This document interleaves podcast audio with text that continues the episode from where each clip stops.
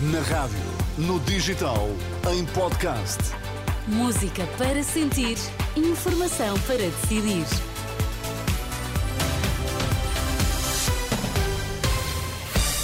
Pedro Queiro, o que é que destacas a esta hora? O Benfica volta a escorregar no campeonato e Roger Schmidt ameaça sair perante a contestação dos adeptos. O veto dos Estados Unidos deitou por terra no Conselho de Segurança da ONU a resolução que pedia cessar-fogo imediato na faixa de Gaza.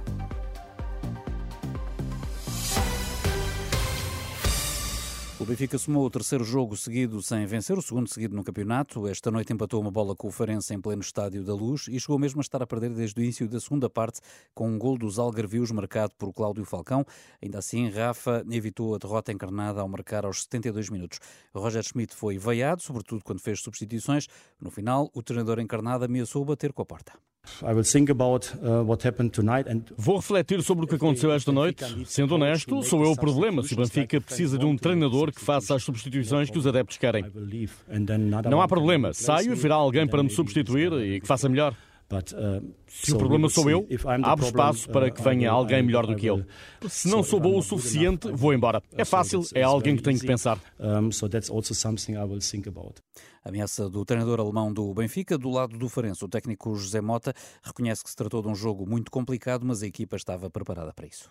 Sabemos que para, para, para, para se ter esse tipo de resultados com, com estas equipas, e nomeadamente aqui no, no, estado, no Estádio da Luz, é muito, muito difícil. Há que ter muita concentração, há que ter um, um, uma estratégia, os jogadores têm que perceber o, que é que se pretende e, portanto, e têm que acreditar, fundamentalmente acreditar que, que, o que estão a fazer, o trabalho que desenvolvem semana a semana, que tem que dar os seus frutos. E hoje foi mais uma vez.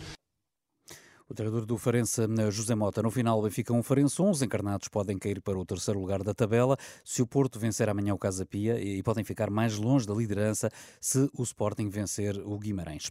Oito pessoas foram detidas por falsificação de documentos para entrada na Escola Prática de Polícia. Revelou hoje a PSP, adiantando que no âmbito desta operação foram efetuadas buscas em unidades militares. Num comunicado hoje divulgado, a Direção Nacional da PSP avança que as detenções eh, surgem após um ano de investigação, culminando na Operação eh, Impressão e após eh, dado cumprimento a nove mandatos de busca domiciliária, oito mandados de buscas não domiciliárias, três dos quais em instalações militares e seis mandados de detenção. As buscas decorreram em Lisboa, eh, tendo as que decorreram em unidades militares sido acompanhadas pela Polícia Judiciária Militar. Há 33 hospitais com urgências condicionadas em várias especialidades na próxima semana. Seis deles vão estar sem a chamada Via Verde AVC, é o que indica o plano semanal que a Direção Executiva do SNS hoje divulgou e em que destaca ainda assim uma melhoria em comparação com a semana passada, que atribui ao acordo alcançado entre o Governo e o Sindicato Independente dos Médicos. A terceira travessia sobre o Tejo não depende da localização do novo aeroporto de Lisboa, lembra a coordenadora da Comissão Independente, que estudou as várias opções.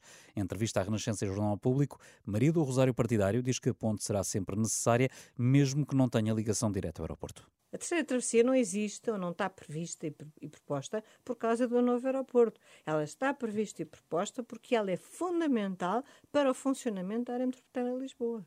Rosário Partidário explica também que a Comissão não incluiu os eh, comboios nos custos da obra porque a ferrovia tem um plano próprio. Eh, Rosário Partidário numa entrevista que pode ouvir depois eh, das 11 aqui na Renascença.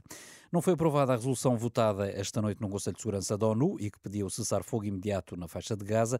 O voto contra dos Estados Unidos deitou por terra o pedido de António Guterres. O Reino Unido absteve-se, os outros países votaram a favor. O secretário-geral das Nações Unidas pediam cessar fogo devido ao ponto de ruptura em Gaza e ao elevado risco de colapso total do sistema de apoio humanitário.